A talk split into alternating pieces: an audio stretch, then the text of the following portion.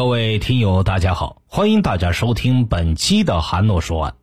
上一期呢，咱们讲的是利府夺命的上半部分，这一期咱们接着把下半部分播讲完毕。闲言少叙，开始咱们今天的案子。这个胡来顺呐，还真是狗改不了吃屎。留党察看一年的处分还没有撤销，就又勾搭上了别人家的老婆。张明义心里暗骂。嘴上却说道：“那你一清早五点多钟跑到九号鱼塘边上是去干什么呀？”胡来顺惊得目瞪口呆：“你你你怎么知道啊？”张明义扯了扯嘴角，似笑非笑，没有吭声。这个九号鱼塘的鱼呀，最近患了腮霉病，我撒了药，不知道效果怎么样。一大清早从宋春之家溜了出来，我就顺路停在塘边观察了一会儿。胡来顺解释说：“张明义看了看旁边的小周，胡厂长说的这些，只要和宋春之核对一下，就全清楚了。”说完，站起身来就要往门外走。胡来顺此时追出门来，悄声求着张明义：“哎，这、这、这、这个张警官，这这件事，你你可千万给我保密啊！我这身上还背着处分呢。怎么怕人家丈夫找你算账？”这种偷鸡摸狗的事，以后我劝你还是少做，多把心思用在鱼塘里，兴许还能有点作为。张明义撂下这句话，甩手走了。当天下午，派去和宋春之核对情况的女刑警回来告诉张明义，胡来顺说的全是实话。排除了一号嫌疑人，张明义立即掉过头来研究起第二号人物。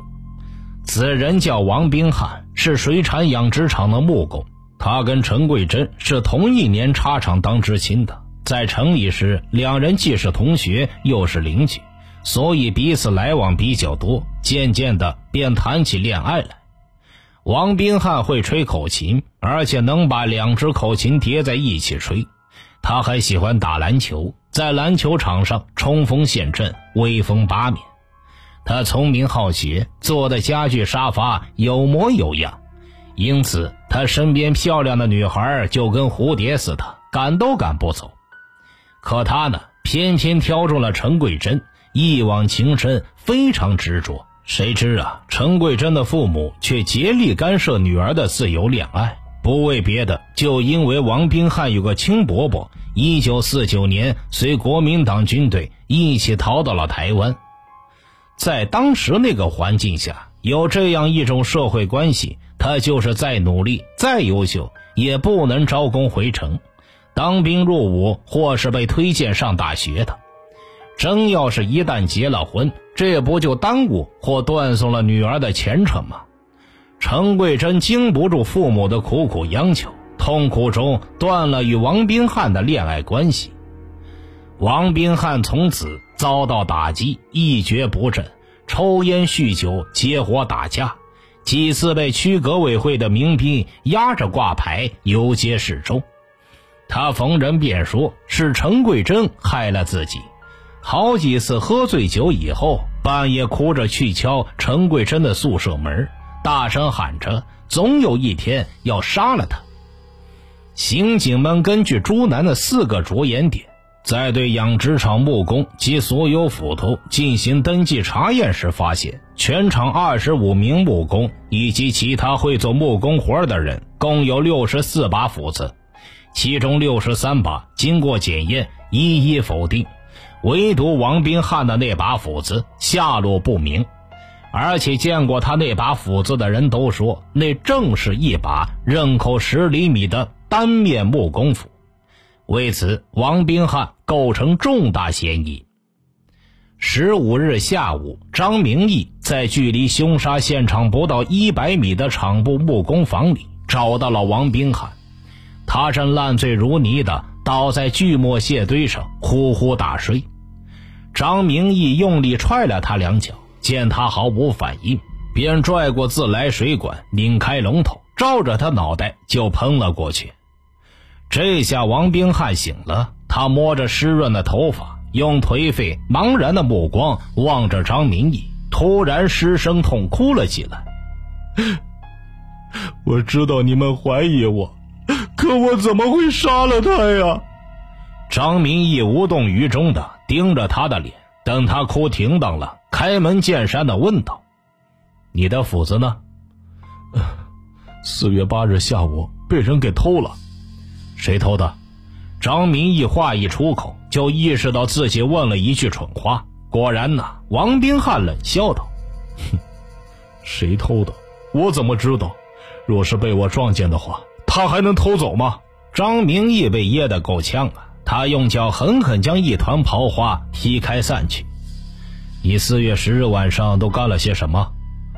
我我独自一个人在江边苇丛里边吹口琴。吹口琴？对，吹口琴。王冰汉很不耐烦。后来，刑警小黄在对江边渔民的走访中得到证实，十日晚的确有人听到苇丛中不断传来悲泣的口琴声，一直持续到后半夜。一些上了年纪的老人还议论说，那是江鬼在唱歌啊。张明义及时将对胡来顺和王冰汉的查证情况仔仔细细跟朱南做了汇报。朱南在电话里说。王冰汉斧子失踪，应该好好了解。要知道，这很有可能是凶器啊！还没说完，值班护士送来药，他便不多说，挂上了电话。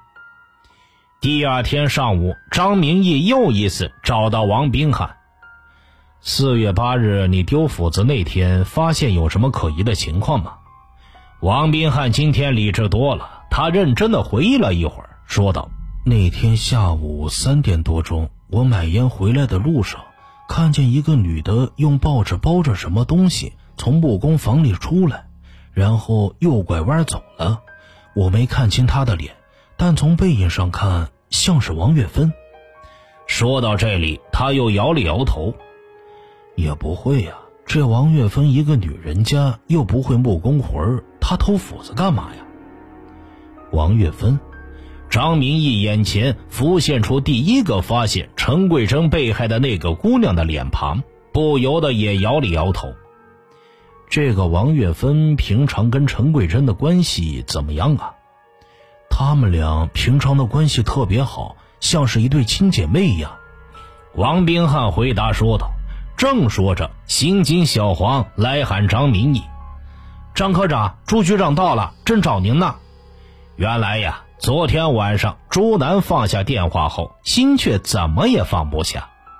他躺在病床上，将现场勘查以及张明义多次汇报排查情况反反复复的想了好几遍，觉得水产养殖场四面环水，地理环境十分独特，不存在流窜作案的可能性，因此既不用像前年六幺二杀人分尸案那样搞得全市大发动。查找尸源，也没必要像去年终身强奸杀人案那样大海捞针、千里追踪。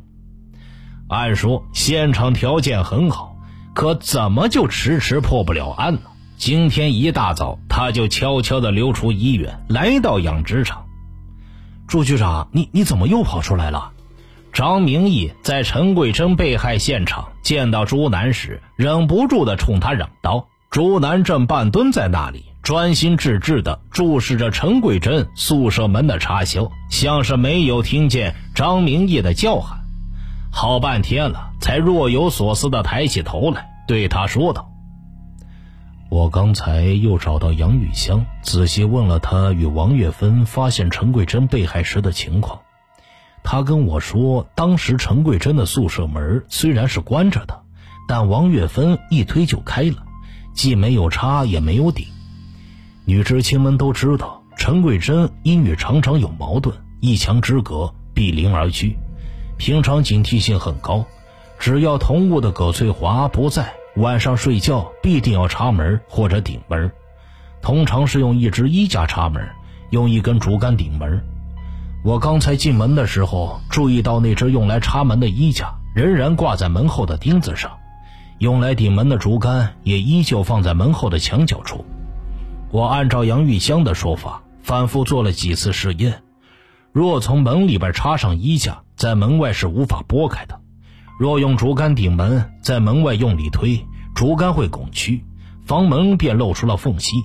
将手从缝隙伸进去，便能将竹竿拨掉，把这门打开。但这样做，地面和门上都会留下明显的擦痕的。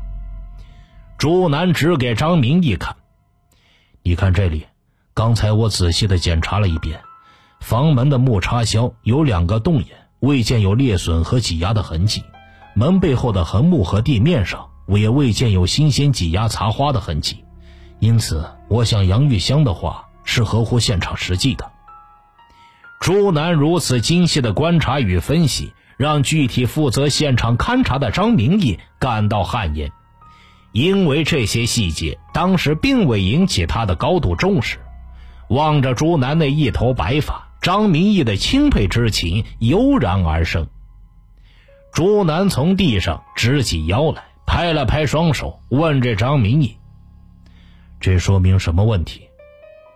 说明，说明凶手在被害者睡前应该已经潜入现场了。张明义有些不敢肯定的说道。朱南纠正道：“不是潜入，是进入。这间宿舍唯一可供藏身的地方，只有被害人和葛翠华两人的单人床床下，但这床下塞满了杂物，根本无法藏身的。”那您的意思是，凶手是被害人的熟人，以某种借口堂而皇之的进入案发现场，并没有受到被害人的怀疑和驱逐？张明也问道。对，朱南挥动了一下手臂。现场勘查表明，陈桂珍被害时已经脱去外衣外裤，钻进了被窝，她是在熟睡着状态下被砍杀的。根据你们调查，陈桂珍与王斌汉中断恋爱后，再也没有与别的人谈过恋爱。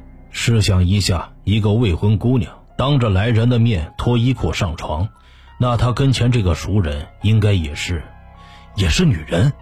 张明义恍然大悟，对，朱南只管顺着自己思路往下说。而且陈桂珍熟悉这个女人，否则就不会听凭她在自己宿舍长时间的逗留。自己自顾自的睡着了。是啊，张明义叹服。这说明了什么？说明陈桂珍对他根本就没有戒备。这一回，张明义很有把握。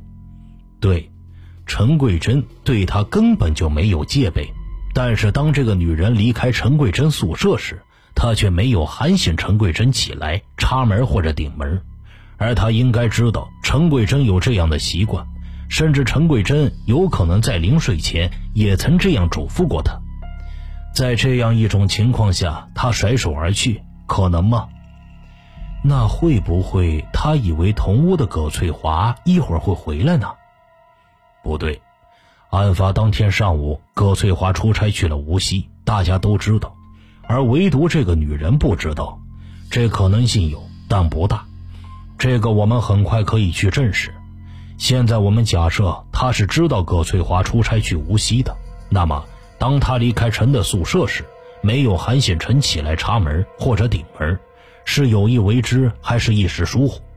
如果是有意的，他的目的又是什么呢？朱南像是在问张明义，又像是在问自己。朱南和张明义双双陷入了沉思。良久，张明义蹦出了一句。这个女人就是凶手。说罢，他瞪大双眼，盯紧着朱南的脸，就好像朱南脸上写着答案似的。朱南没有正面回答这个问题，反过来问张明义：“陈桂珍确切的死亡时间是什么时候？”根据尸斑、尸僵、膀胱积尿和胃内消化程度综合判断，应该是当晚十点钟左右。对于这些，张明义耳熟能详。根据你们的调查，当天晚上有谁到过陈桂珍的宿舍？只有王月芬一个人去过。他去干什么？根据他自己讲，是去那里学习中央文件的心得体会，准备厂部办强报用的。那他是什么时候离开陈桂珍宿舍的？据他自己讲，是当晚十点钟左右。张明义不禁暗暗吃惊呐，这一时间不正是尸检推算出来陈桂珍的死亡时间吗？朱南看了张明义一眼，继续说道：“你还记得吗？我们第一天来的时候，王月芬对我们说，那天早晨，他与杨玉香为取报纸来到陈桂珍宿舍门前，一眼就望见门槛地上的血液。当杨玉香弯腰俯身仔细看是不是油漆时，王月芬不加思索地说：‘明明是血。’说到这儿，朱楠盯着张明义。”你在勘察时发现陈桂珍宿舍门槛前的地上一共才只有三滴心芒状的血迹，是凶手杀人后右手提着带血的斧子离开现场，转身用左手关门时从斧子上滴落下来的血迹，并不是十分显眼。若是无心理准备，王月芬怎么会一眼瞅见就断定那就是血呢？张明义点着头，没有吭声，用钦佩的目光注视着朱南。朱南接着说道：“根据现场勘查得出结论，凶手在砍杀陈桂珍时，衣服上、头发上必定沾有大量血迹。当天夜里或者第二天清晨，肯定要换洗衣服或者清洗头发。你还记得吗？我们在十一日早晨询问王月芬时，他新洗的头发还披在肩上。”还没有完全干透，换洗的工作服也是干干净净，皱褶十分的清晰。如此说来，警犬追踪的路线也没有错。张明义不太确定地问：“没有错，警犬追踪时先后两次试图进入女厕所，都被高松强制制止了。后来警犬又试图进入王月芬的宿舍，也被高松给制止了。”因为在他的脑子里，凶手不可能是女人。金泉往女厕所、女宿舍那里窜，肯定是错的。当时我也没有意识到这个问题，犯的也是同一个错误——主观主义、经验主义。案子没破，先把女人排除在外了。张明义突然想了起来：“哦，对了，刚才王冰汉对我说，四月八日曾发现王月芬悄悄去过木工房，用报纸包着什么东西离开了。”之后，他就发现自己的斧子不见了，又恰恰正是一把利口为十厘米左右的单面木工斧。如果我说的没错的话，这把斧子现在正安安静静的躺在九号鱼塘的淤泥里呢。朱南的话让张明义大吃一惊，望着张明义惊愕的神情，朱南解释道：“这个也是警犬阿克告诉我的。”现场勘查时，我曾沿着阿克的追踪路线细细的来回走过一遍。我清楚的记得，阿克的第一次追踪路线是从现场出来，右拐弯，直奔九号鱼塘，然后自行转回，金女厕所回到王月芬宿舍。第二次追踪路线是出了现场，在王月芬宿舍门前吠叫，然后就直接上了厂部职工及家属们洗菜、洗衣服的池边跳板。我分析，假定是王月芬行凶杀人，那他在离开现场后，直接奔往九号鱼塘，将凶器及王冰汉失踪的那把斧子扔进了水里，然后在女厕所脱去沾有血迹的衣服，回到自己宿舍，当天晚上或第二天清晨，在池边跳板上洗了衣服跟头发。朱南整个推理分析有理有据，环环相扣，无懈可击。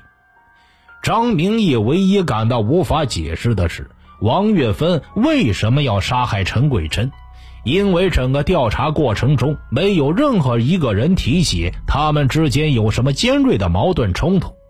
恰恰相反，许多人都说他们交往甚密，无话不说，情同姐妹。那？那这王月芬的杀人动机是什么呢？张明义望着朱南，终于忍不住的问道：“既没有什么深仇大恨，一个姑娘家怎么会举起利斧杀人？而且一下接一下，竟然连砍了三十二下，整整的三十二下呀！”是啊，我最感到困惑的也正是这一点。朱南沉思了好一会儿，才又说道。王月芬若无精神障碍，那他挥动斧子砍杀陈桂珍就必然有因果关系，他们之间很有可能有什么潜在的、不为人知的、迅速激化的矛盾。按照凶案的一般规律，应该是这样的：除去精神病患者，谁会无缘无故杀人呢？或许我们还没有寻找到这方面的线索，但我觉得，不管王月芬杀人动机如何，我们都不必再费神费力妄加猜测了，因为有一点可以肯定，这就是王月芬具备作案时间和作案条件，种种迹象一再表明，他已经构成重大作案嫌疑。眼下我们最要紧要做的事情，就是获取相关的直接证据，这个工作你来负责。我安排其他同志对王月芬案发期间的整个活动情况进行全面核查。哦，对了，你跟你老婆是怎么回事？来这里几天了，连个电话都不打，听说是为了一块什么表？张明义先是愣了一下，马上明白过来，笑着说道：“哈，这婆娘把状告到您这儿了，没什么大事回头再说吧。”傍晚时分，张明义在养殖场厂部食堂里。找到了正就着咸菜啃馒头的朱楠，一把拽住他就往门外跑。朱楠把嘴里的一口馒头咽下去。啊，你这是想要我命啊！我的心脏吃不消的。有什么重大突破？张明义见四下没有人，便停住了脚步。我们对王月芬宿舍及其私人物品进行了秘密搜查，发现除了她的毛衣这衣袖口还有鞋子上有血外。枕巾上也有血迹，我们经过提取化验，与死者的血型相同。王月芬的鞋子上有血，并不奇怪，为什么枕巾上也有呢？朱楠立即联想到下午对王月芬同宿舍的女知青的调查。根据他的回忆，四月十日晚上，王月芬十点半钟回宿舍，没有马上睡觉，而是端着脸盆到池边跳板上去洗衣服。当时他们都觉得奇怪，王月芬平时胆子很小，夜里根本不敢独自外出，今天怎么敢一个人摸黑跑到池边跳板上洗衣服？就是洗了也没有太阳晒呀，干嘛不等到明天再洗呢？第二天清晨，王月芬一改往常睡懒觉的习惯，早早起来，又跑到池边去洗了头。他们只觉得他有点反常。但都没有追问，因为王月芬这人吧，为人气量短小，心胸狭窄，与人交往喜欢斤斤计较，所以平常大家都不怎么过问他的事儿。现在看来，王月芬当晚虽然洗了沾有血迹的衣服，但却没有洗头，所以粘在头发上的血迹又留在枕巾上，而晚上光线暗，她不知道自己头上的血迹沾到枕巾上。天亮后发现，立刻去洗头。张明义他们这次血型与指纹化验比对认同，意义重大，价值也重大。想到这里，朱楠向张明义下令，立即拘捕王月芬。没过多久，王月芬被带到朱楠跟前。他望着这位二十一岁的年轻姑娘，很难想象得出她竟是一个杀人凶手。但作为一名刑警，又不得不接受这一事实，尽管这一事实如此令人难以置信。我是南京市公安局副局长朱楠，他开口便道：“十一日早晨我们头一回见面时，我就跟你说过，我们可能还会找你。不幸言重了，我们又把你请了回来。知道为什么吗？你们还想再了解一些有关陈桂珍的情况吗？不，我们这次想了解一些。”有关你自己的情况，朱楠的语调出奇的平和。你能跟我们谈一谈你十日晚上所有的活动吗？王月芬抬起头，目光慌乱的望了望朱楠，抿了抿嘴唇，又埋下头去，沉默了好长时间，一直下意识的用手反复搓揉着身上那工作服的衣摆。朱楠用眼角斜视着他，不再吭声，静静的等待着。好半天，王月芬才慢慢说道：“十日晚上七点多，我到陈桂珍宿舍里边写学习中央文件的心得体会文章，厂部要办强报，让我们每个知青都要交一篇稿子。大概写到快十点钟的时候，我写完了，我就离开了陈桂珍的宿舍。你走的时候，陈桂珍睡了吗？好像没有，她坐在床上睫毛一线呢。”你离开陈桂珍宿舍以后，是直接回到自己宿舍吗？没有，我从他宿舍出来之后上了一趟厕所。由于天黑，我心里有些慌，不小心将大便弄到裤子上了。我这一摸，又搞到了手上。当时又正好头痒，这一挠又弄到了头发上。回到宿舍以后，我忙洗了衣服。第二天一大早，又到河边跳板上洗了头。王月芬已经感到自己在案发当天一系列反常举动引起了别人的怀疑，就编了这么一个故事来搪塞。哼，这个丫头想这样就把公安人员蒙骗过去，真是太幼稚了。朱楠心里这么想着，决定用事实来粉碎他的侥幸心理。好，王月芬，我问你，你说案发当天早晨你去陈桂珍宿舍取报纸，才走到门口。一眼就看到门前地上有血迹，是吗？是啊，王月芬有点发懵，不知道朱楠为什么突然提出这个问题。那么我问你，你是怎么知道那一定是血迹，而不是油漆或者别的什么东西呢？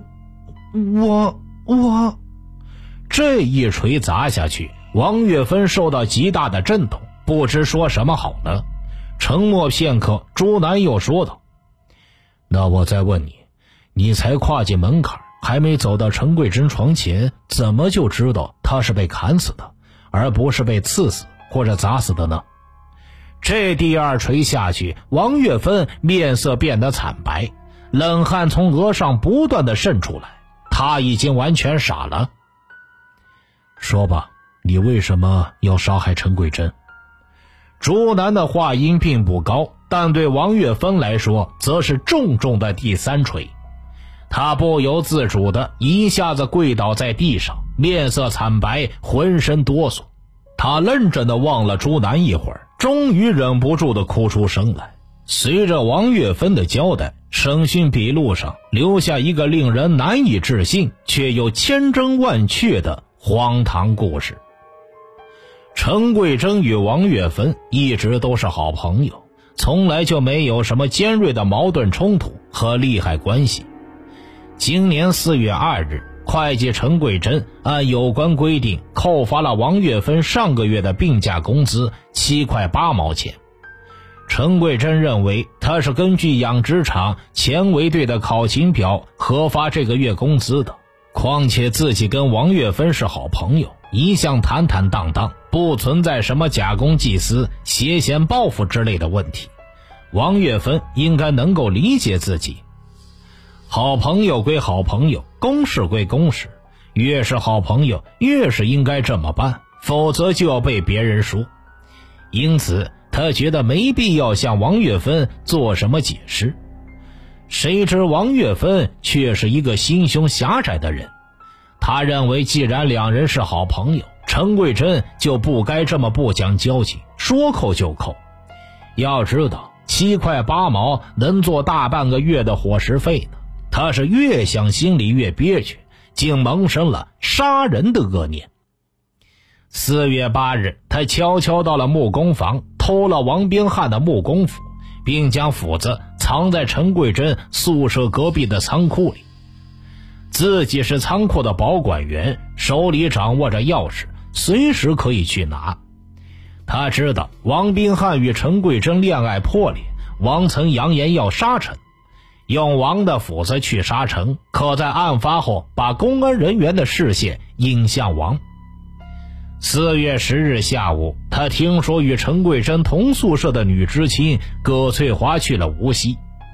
当天晚上，他以写学习心得为借口，故意在陈桂珍宿舍里长时间滞留。晚上十点钟左右，陈终于忍不住瞌睡，脱衣躺下了，让王月芬走的时候喊醒自己插门。待陈睡着后，王月芬悄悄溜到隔壁仓库内，将早已偷藏在那的斧子塞在衣服内，拿在手里。冲进了陈的房间，借着月光，他见陈桂珍熟睡的样子，一度曾想放弃行凶，但想到陈扣了自己工资，直到今天晚上两人单独相处这么长时间，也那么心安理得，没有半点歉意，不觉得心头怒火重新升腾而起。他终于抬起手臂，高举起利斧，闭上两眼，朝着陈桂珍的脑袋死命的砍下去。他疯狂的砍着，直到筋疲力尽，确信陈桂珍已死为止。究竟砍了多少下，他自己也记不清了。他只觉得这一下一下，自己的气倒是都出了。杀人后，他掩上房门，直奔九号鱼塘，将斧子奋力置入水中。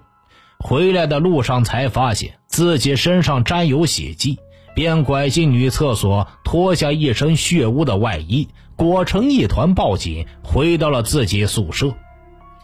第二天一早，他从枕巾上发现自己头发上也有血，又洗了头。根据王月芬的交代，朱楠立即命人点上了气灯，连夜抽干了九号鱼塘的水，当众从水底淤泥中打捞出一把刃口为十厘米的单面木工斧，经确认正是王冰汉遗失的那一把。斧柄与斧头之间的缝隙中有血迹。血型与死者相同。第二天一大早，朱楠没有打搅张明义他们这帮办案人员的好梦，一个人来到码头，请胡厂长将自己摆渡过去，坐上回城里医院的头班公交车。此时公交车上没几个人，在空空荡荡的车厢里，朱楠不知不觉又把这个案子从头到尾想了一遍。当初自己根据现场分析，本案性质为寻仇报复，凶手必定与被害者有深仇大恨，否则也不至于下这么重的手。现在看来，案件的性质没错，但对凶手的判断则完全错了。谁能想到啊，一个女人为了区区的七块八毛钱，向情同姐妹的好友挥动利斧呢？唉，女人的心呐，真是琢磨不透。他合上双眼，打起盹儿来。好了，这个案子就为大家播讲完毕了。本文作者杨斌、石建成，听大案要案，观百态人生。微信公众号搜索并关注“说书人韩诺”，即可了解更多大案要案。欢迎留言、点赞、转发，咱们下期再见。